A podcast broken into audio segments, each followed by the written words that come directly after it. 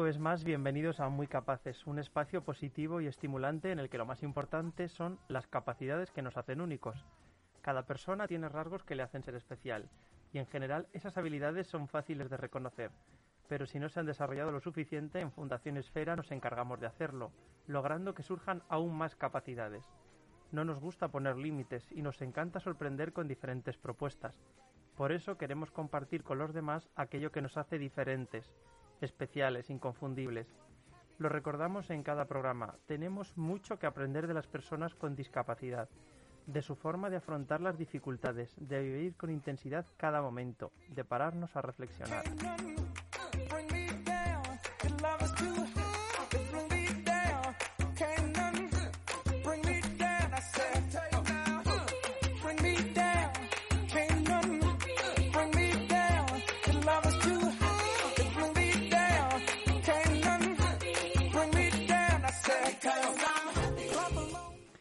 En el programa de hoy contamos con Estefanía Martín, que es pedagoga en el Servicio de Atención Terapéutica de Fundación Esfera. Bienvenida. Bueno, por poner un poco en el contexto, este centro ofrece un tratamiento integral a niños y adolescentes con algún tipo de necesidad especial desde el nacimiento hasta su mayoría de edad. Y en este servicio es esencial el trabajo que realiza Estefanía porque es necesaria una reflexión sobre la importancia de la educación en las diferentes etapas de la vida, no solo en la infancia. Pero para no enrollarme yo mucho, ¿en qué consiste principalmente tu trabajo en, el SAT, como así se denomina? Pues mira, mi trabajo en el SAT principalmente es, eh, bueno, trabajo con niños y adolescentes de edades más o menos comprendidas entre los 6, 7 años hasta los 16, 17 eh, trabajo con los chicos que tienen dificultades de aprendizaje, pues que tienen dificultades para la adquisición de la lectoescritura, de dislexia, TDAH, eh, para dificultades para de función ejecutiva, ¿no? Entonces trabajo con ellos directamente, trabajo con las familias, ¿no? Porque hay veces que a ellos también le, pues les surgen, ¿no? Eh, pues dificultades del día a día con los peques, con el tema de los estudios y del aprendizaje y porque también es importante no olvidar que ellos eh, son los que más conocen a su hijo, son los que pasan más tiempo con ellos y que al final es importantísimo poder involucrar a la familia y poder eh, trabajar con ellos y, y, hacerles eh, partícipes del todo, el del todo el proceso, implicarles, ¿no? Y luego también, eh, pues me coordino pues con, pues con el equipo de educación, eh, de orientación educativa, eh, con los profes, pues con los diferentes profesionales que con los que pueda ir el, el niño o el adolescente, pues para tener una visión global del niño y poder ajustar pues los objetivos y las actividades y lo que se plantea en las sesiones, ¿no? A las necesidades reales que, que el niño tiene, ¿no? O sea que sobre todo es el tema del desarrollo del niño y del aprendizaje, ¿no? Sí, eso es, sí, sí. Yo me centro eh, básicamente en eso, ¿no? En, los procesos de aprendizaje, pues en todo lo que implica, ¿no? Eh. ¿Y qué es lo, qué consideras que es lo más difícil de tu trabajo? Buf, em, pues lo más difícil de, mi trabajo creo que, que a veces es tolerar la, la, frustración, ¿no? Que, que a veces pues hay algunos casos en los que, bueno, que son pues más difíciles, los que sientes que no avanza o que no avanza al ritmo al que tú quieres que avance, ¿no? O que no encuentras, digamos, como, como, como lo que le viene bien al niño, ¿no? Y entonces es como un poco ensayo-error y hasta que das con la tecla, ¿no? Pues, pues bueno, entonces eso es lo que, lo que más difícil se me hace en el, en el trabajo con, con los peques, ¿no? ¿Y lo más gratificante lo más gratificante es que me encanta mi trabajo, disfruto mucho con mi trabajo, eh, me lo paso bien con los niños, aprendo mucho con ellos, ¿no? Con los niños, con los adolescentes, ¿no? La creatividad, la imaginación que tienen, ¿no? Todo lo que te aportan, o sea, me, me encanta. Eh, eh, luego también el sentir, ¿no? Que, que, pues que aporto, que ayudo, ¿no? A que las dificultades con las que ellos vienen, pues eh, bueno, pues que se, mitigan un poquito y que eso pues pueden hacer que, sean un poco más felices, ¿no? Eh, tanto ellos como su familia, ¿no? El trabajo con la familia también me parece súper bonito, ¿no? El ir acompañándole, ¿no? El acompañarle en el proceso, ¿no? Es como lo que me, parece más gratificante. Y hace unas semanas participó tu compañera Laura Palacio y hablamos de dos principios que tú has sacado también aquí ahora a la hora de desarrollar los tratamientos. Por un lado, eh, la perspectiva global del niño o del adolescente, ¿no? Valorando todas las áreas que marcan su vida, como tú decías, el tema del colegio, el tema de la familia también. Y el segundo es la atención caso por caso para adaptar eh, adaptarse a las necesidades del participante, ¿no? ¿Es difícil llevar a cabo estos dos principios que han cambiado tanto la atención? Eh, creo que no. O sea, creo que en el equipo eh, eh, hacemos un trabajo muy importante, ¿no? De, de, poder poner los casos en común, de poder hablar de los niños, de poder hablar del caso por caso, ¿no? Es importante tener en cuenta el diagnóstico con el que viene el niño porque evidentemente te va a dar información de cómo funciona, ¿no? Por ejemplo, un niño que, tiene dislexia, pues ya sabes que va a tener dificultad en el procesamiento fonológico, ya sabes que va a tener problemas en memoria de trabajo, pero dos niños que tienen dislexia, al final no van a tener ni las mismas características, ni le van a servir las mismas cosas, ni van a actuar igual porque tienen situaciones diferentes, familias diferentes, eh, están en momentos distintos, ¿no? Entonces, eh, me parece que desde el equipo trabajamos todos, ¿no? Como tenemos reuniones semanales en las que podemos eh, pues, exponer las dificultades que tenemos, eh, poder decir, mira, es que pasa esto y este niño tiene dificultades eh, en tal cosa y entonces pues como que se da una visión, ¿no? Desde diferentes perspectivas, desde, desde toda el área, lo logopeda, la psicóloga, ¿no? el fisio, ¿no? Entonces pues como que eso te ayuda mucho como a tener una visión más global del niño pero al final es, su visión, ¿no? Es como la, la suya propia, ¿no? Sí, más personalizado que al final es de lo que, de lo que, se, trata. se trata, ¿no? Porque al final lo que le viene bien a un niño no le viene bien al otro. O sea, por el hecho de tener un mismo diagnóstico no quiere decir que, que todo mm, vaya a funcionar de la misma manera, ¿no? Hay que verlo de forma individual. Y eres especialista en educación infantil, la etapa educativa al final que abarca desde el nacimiento de, de los pequeños hasta los seis años de edad. Sí. ¿Por qué crees que es tan importante esta etapa en la vida de, todas las personas? Pues ya no solamente a nivel educativo, que, creo que es una etapa de, de las la más importantes ¿no? de, la vida del ser humano, eh, pienso que a nivel de, desarrollo de, los individuos, pienso que, eh, pues si no la que mal, mm, ahí está, ¿no? Creo que es la más importante porque eh, al final es donde se, se establecen los, los cimientos, ¿no? Digamos como del aparato psíquico de la persona y se adquieren las grandes adquisiciones del desarrollo, ¿no? O sea, se aprende a caminar, se aprende a hablar, se aprende a explorar el mundo, ¿no? A que, a el mundo está más allá de papá y mamá, ¿no? De, ¿no? Se, como que se va adquiriendo todas las grandes, eh, los grandes hitos del desarrollo se, se, se adquieren aquí, ¿no? Entonces, me parece una etapa que mm, muy sensible, me parece que es muy delicada, ¿no? Me parece que al mismo tiempo que bonita, ¿no? O sea, me parece que... La escolarización, si no me equivoco, está eh, a los seis años, es obligatoria a los seis años. Sí, eso es, a los seis años es obligatoria. Cero seis es una etapa en la que, bueno, pues los padres o las familias pueden decidir si, si le llevan o no en función pues de lo que de las necesidades que tengan y tal, pero no, sí, suelen comenzar a los tres años, yo creo, ¿no? Bueno, de, en, el, en los colegios como tal, en los colegios de educación infantil y primaria sí que suelen eh, empezar a los tres años, pero luego pues por, por situaciones de familiares, de trabajo, de, tal, pues sí que van antes a, las escuelitas infantiles, ¿no? Donde se hace un trabajo y una labor mm, maravillosa. Hay también ahora un debate sobre esto. ¿Tú crees que es positivo que comiencen antes o no? Bueno, yo creo que es positivo que según, o sea, según la familia, según las necesidades de cada familia, o sea, no creo que haya una respuesta única a esto, o sea, hay que ver las necesidades que tiene cada familia y, y, cada niño también, ¿no? Eh, lo que sí me parece importante es que si, si se decide o, si por las necesidades eh, hay que, que, empezar antes, ¿no? Que, que se tengan en cuenta las necesidades del niño, de la familia, desde la escuela infantil, ¿no?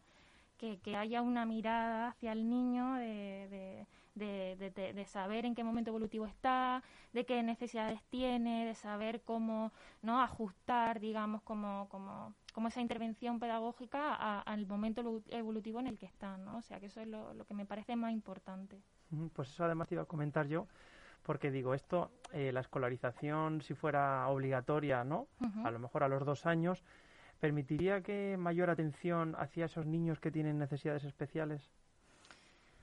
Pues yo creo que depende de, ¿no? Como te decía antes, creo que depende del caso, depende de, la familia, ¿no? Hay a lo mejor familias pues que están en un contexto sociocultural pues que a lo mejor eh, no, tienen, no, no, tienen acceso o que, o que a nivel económico no pueden tener acceso tampoco a, a, poder ir a ciertos contextos donde los niños tengan mayor estímulo. Eh, entonces, pues me parece que depende, ¿no? Creo que hay otros en los que eh, no es necesario, o sea, que, que, que ¿no? Aunque, aunque suene un poco repetido, pero me parece que va mucho también eh, en cada caso, en cada familia, en cada necesidad que cada uno va teniendo, ¿no? Creo que, eso es importante. Los servicios que realizáis, como bien comentas, no solo se centran en los niños y adolescentes, también en sus familias como herramienta para adaptarse a las distintas situaciones, como los padres que son los que mejor conocen las necesidades de, de los pequeños. Desde que las familias forman parte de estos tratamientos, ¿Han mejorado los resultados en ellos? Pues yo, yo creo que sí. O sea, creo que el que las familias estén implicadas eh, en todo el proceso al final, eh, fíjate, Jesús, que, que, nosotros vemos a los niños un par de horas como mucho a, la semana, ¿no? Entonces, si al final el trabajo que nosotros hacemos queda aislado y, y no, no, se, se, no se lleva a otros contextos, se lleva a, la familia o se trabaja también desde el cole, al final eh, ¿Va a avanzar? Sí, va a avanzar. ¿Al mismo ritmo y de la misma manera? Pues probablemente no. O sea, probablemente se necesite del apoyo de la familia, ¿no? Para que, pues para que estos niños, ¿no? Avancen mejor y, de una manera más, rápida, ¿no? ¿Y qué te transmiten los padres a ti cuando tenéis a lo mejor alguna reunión o por lo que les escuchas tú? ¿Cuál es su valoración? Pues positiva. Eh, ellos, te, sobre todo, pues, pues muchas veces eh, eh, pues claro, pues evidentemente eh, se preocupan mucho por, por, los niños, por el desarrollo, si van a ser capaces de, de, conseguir ciertos objetivos, ¿no? De, alcanzar ciertas cosas, ¿no? Entonces sí que vienen pues con esa preocupación, ¿no? Eh, pero al final mi experiencia con, con, la gran mayoría de las familias es que cuando tú les propones o, o les puedes dar alternativas o les sugieres que puedan realizar ciertas cosas, ellos están muy abiertos a, hacerlo y, y, además luego te, traen como el reporte, ¿no? Y, he hecho esto y, ¿qué más puedo hacer? Porque veo que aquí, ¿no? Y además ellos te dan también mucha información porque porque a lo mejor cosas que a lo mejor tú no has podido ver en la sesión, ellos te dicen, pues que he hecho esto y de repente eh, le ha surgido tal dificultad y entonces tú ahí ya dices, vale, espera, pues que, voy a cambiar un poco aquí eh, la dinámica, ¿no? Entonces es muy positiva al final, ¿no? Y volviendo de nuevo a la realidad de los pequeños, ¿crees que se debe dar más protagonismo a la motivación?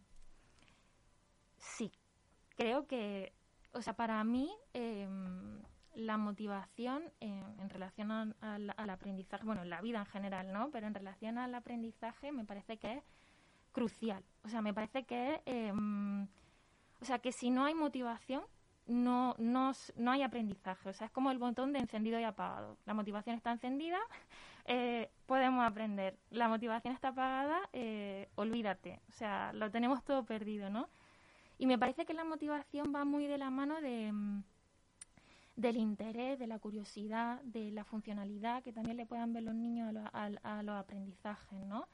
Eh, entonces, me parece importante eh, que, podamos, eh, eh, además de darle ¿no? esa funcionalidad a los aprendizajes, ¿no? porque hay muchos niños que vienen y, yo para qué voy a, voy a, querer aprender a escribir o a leer o a sumar, si eso ya no lo voy a utilizar porque yo tengo el ordenador, tal, entonces como darle una funcionalidad a eso que están aprendiendo, ¿no? Y, y, me parece súper importante, pero también el, el escucharles, ¿no?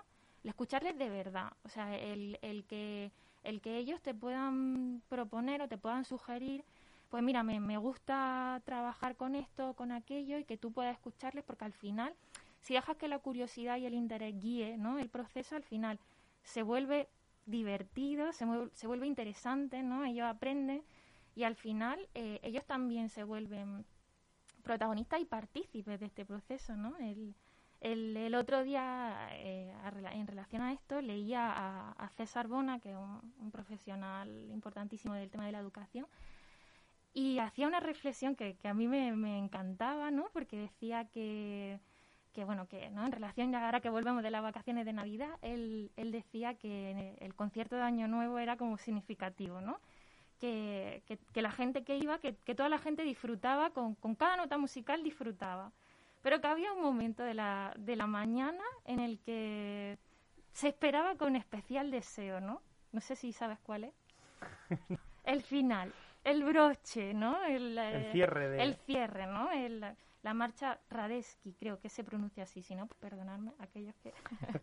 Eh, y entonces hacía esta reflexión, porque y él decía que, que, en ese momento no había como una complicidad entre la gente que había sentada en la putaca y el director de orquesta, ¿no? Y entonces le hacía participar.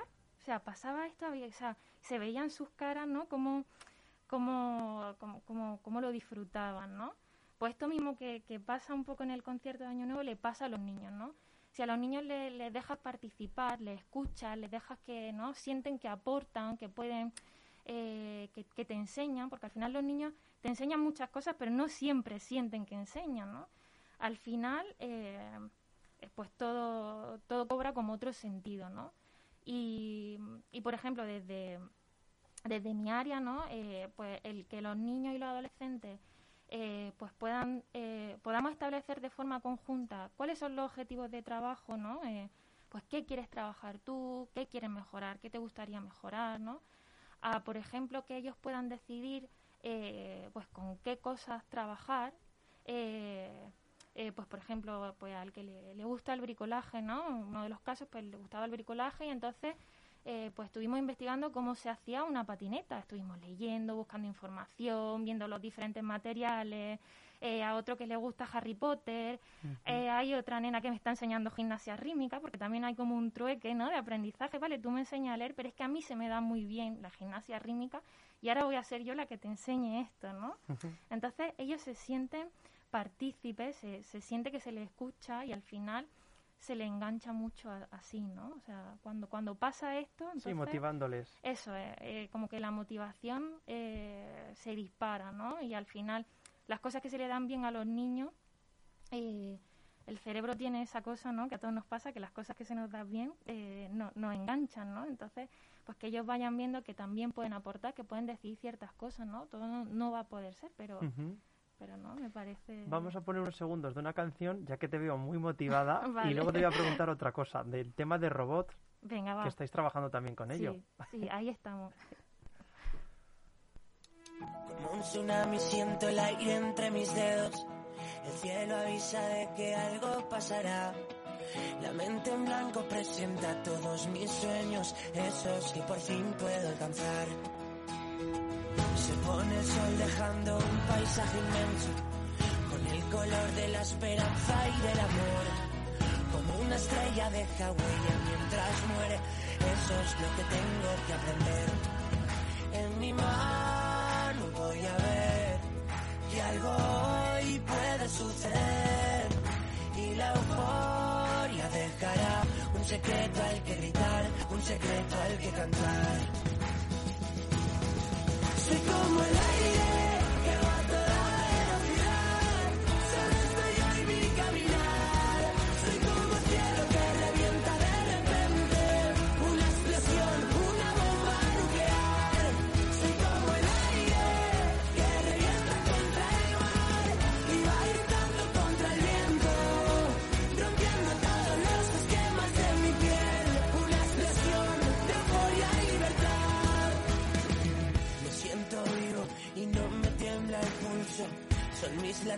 Los que marcan el compás.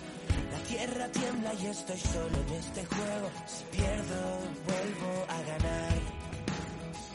Como un cometa que alumbra todo el cielo. Esos segundos que siempre recordarás.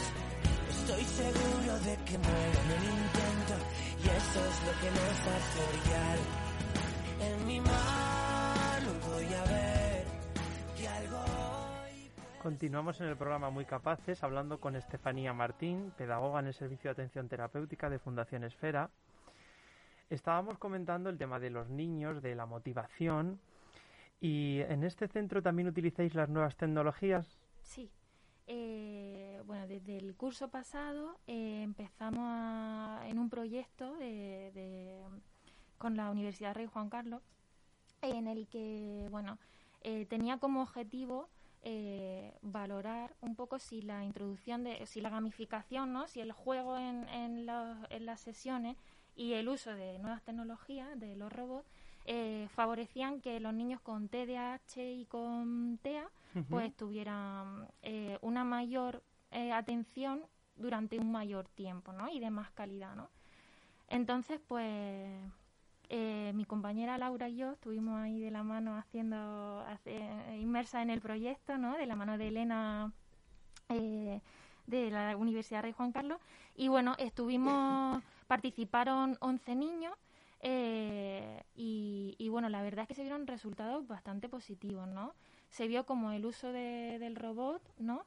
Eh, a través de actividades gamificadas, ¿no? Que, bueno, se, elaboró un juego de mesa con un tablero en el que, bueno, pues que se trataban sobre todo temas de carácter curricular, la lectoescritura, el razonamiento, eh, función ejecutiva, ¿no? O sea, y, era todo a través del sistema solar. Eh, pues bueno, se dio como, como el, uso de, de, estos elementos en las sesiones, pues tenía resultados positivos en, en los peques, ¿no? Y la verdad es que, que, fue bastante satisfactorio poder verlo y poder participar, ¿no? Y poder, poder verlo, ¿no? ¿Y tú crees que será clave también el tema de educación el uso de robots y, más en concreto en este tipo de centros de, de niños con algún tipo de necesidad especial? Pues mira, yo creo que es importante eh, ir adaptándose un poco a, a, a, las nuevas tecnologías, a lo que va surgiendo, a los intereses de los niños, ¿no? Y, efectivamente creo que, el tema de la robótica, de la programación y, todos estos temas, creo que, cada vez más a los niños les gustan más. Entonces, pues pienso que, que, que, bueno, si es un elemento que puede facilitar que el niño esté más tiempo en la tarea, que, te ayuda a conseguir tu objetivo de una forma en la que el niño lo disfrute, le guste, ¿no? Se lo pase bien, pues me parece que, sí que es importante, ¿no? Y a través de ese juego que comentabas, por ejemplo, con los robots y el sistema solar, eh, ¿también conseguís eh, averiguar las necesidades que tienen los pequeños? Sí, en, ah, por ejemplo, una de, de las cosas que pasó, ¿no? Eh, eh, un caso que, que, nos pasó fue que, que bueno, que, que, no solamente usábamos el robot, sino que había pues diferentes plantillas, pues usábamos pues el panel, ¿no? Un tablero eh, y también usamos un juego, una, un juego de Lego, ¿no? Que tenía que construir una nave y tal. Eh, pues a raíz de, este juego de, Lego, pues, eh, pues se pudo percibir unas dificultades a nivel pues visoespacial que una de las nenas tenía que, no nos habíamos dado cuenta, ¿no? Entonces también puede ser una herramienta que te pueden dar mucha información sobre esto, ¿no? Entonces me parece que, son bastante buenas. Como te encanta el tema de la educación, de la pedagogía, he leído una noticia interesante publicada en Radio Televisión Canaria que me gustaría comentar contigo y bueno, ha tenido importancia a raíz de la erupción del volcán de La Palma. Y es que desde el 2014 se imparte de forma pionera en las Islas Canarias una asignatura de educación emocional y creatividad. Se trata de una asignatura de dos horas semanales que imparten los tutores por ser los que más contacto tienen con, los alumnos. Y algunos docentes han destacado los beneficios de esta asignatura en, los pequeños para superar el drama de, de la erupción del volcán que ha arrasado, como ya saben, muchos de los hogares familiares. De hecho, los profesores, algunos, plantean ampliar la asignatura a los dos últimos cursos de la educación primaria, es decir, a quinto y sexto, e incluso a, secundaria y a bachillerato. ¿Qué opinas sobre esto?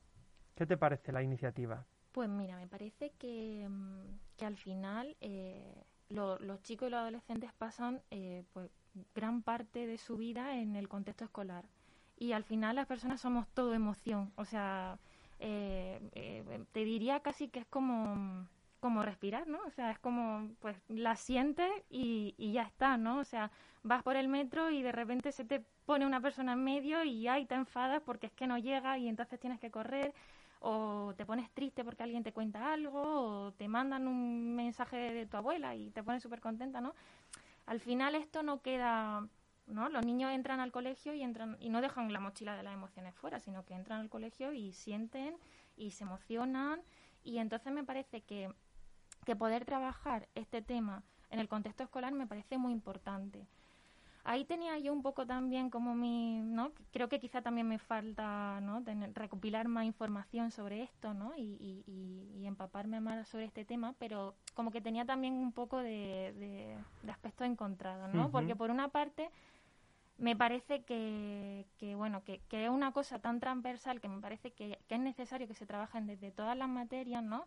O sea, en lengua eh, y en matemática y en educación artística el niño sigue teniendo emoción. Entonces, como que me parece que es una cosa que se tiene que trabajar de manera transversal, pero también me parece que si no hay que aquello que no se diseña, por así decirlo, en la mayoría de las ocasiones no se enseña, ¿no? Como que no se queda ahí en el tintero y, y al final aludir a que es una cosa transversal y que hay que trabajarlo en todo y no, no, no hace, la mayoría, en la mayoría de las ocasiones hace que esto no se trabaje, ¿no? Entonces me parece que poder darle un espacio, un horario, un, contenido, un objetivo, ¿no? Me parece que esto hace que se le dé la importancia, ¿no? Al menos a priori hasta que, bueno, se pueda trabajar de otra manera, ¿no? Eh, que se pueda trabajar, pues, de esta forma me parece súper importante, ¿no? Que los chicos, pues, sepan gestionar qué les pasa, qué sienten, cómo expresarlo, cómo pedir ayuda, ¿no? A veces, ¿no? Y, y al final, pues eso, ¿no? Eh, va ligado también, pues, mucho al aprendizaje, o sea, cuando sabemos gestionar las emociones, sabemos expresar, sabemos decir lo que sentimos, al final vamos a estar mejor nosotros mismos y al final vamos a, tener otra actitud, otra predisposición para el aprendizaje y para, y para, para todo lo que nos venga, ¿no? Pues eso mismo además te iba a comentar yo porque digo, Claro, esto sí, sí se amplía y, realmente se aplica como asignatura. Hay que quitar también otro tipo de, asignaturas, ¿no? Por el tema de, horarios y de programación. Entonces, tal vez se debería infundir esto en los docentes para que ellos lo apliquen en todas las áreas. Creo que sí, que es una cosa que, además de, la importancia que, tiene que, pueda haber una asignatura, ¿no? Eh, eh, al menos hasta que, hasta, hasta, que sepamos trabajarlo de manera transversal, eh, me parece que la formación en el profesorado es clave, ¿no?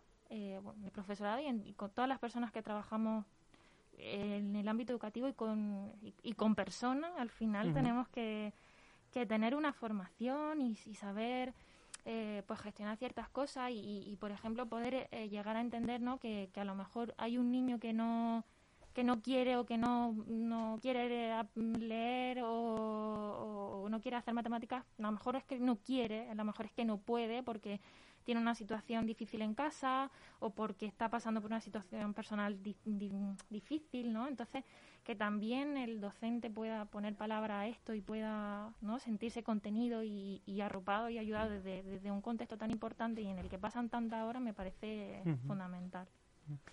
Pues vamos a terminar el programa. No sé si quieres añadir alguna cosa que, tengas en mente que digas, oye Jesús, quiero comentar esto antes de que se me olvide.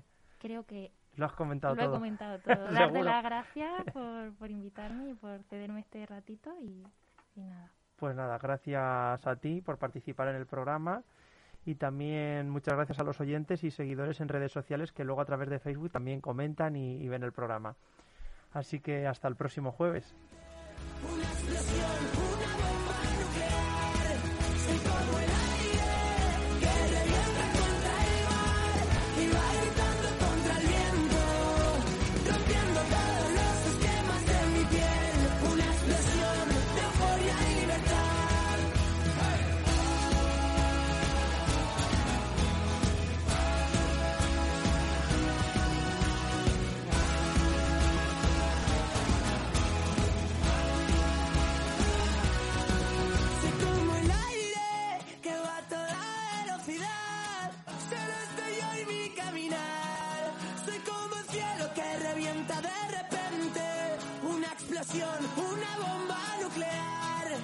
soy como el aire.